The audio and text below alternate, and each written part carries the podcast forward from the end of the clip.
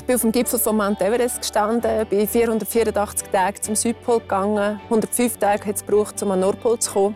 Es waren Grenzerfahrungen, wo ich auch im Tod in die Augen schauen musste. Und diese Erfahrungen möchte ich jetzt eigentlich gerne weitergeben. Evelyn Binzack, Höhenflüge und Abstürze im Fenster zum Sonntag.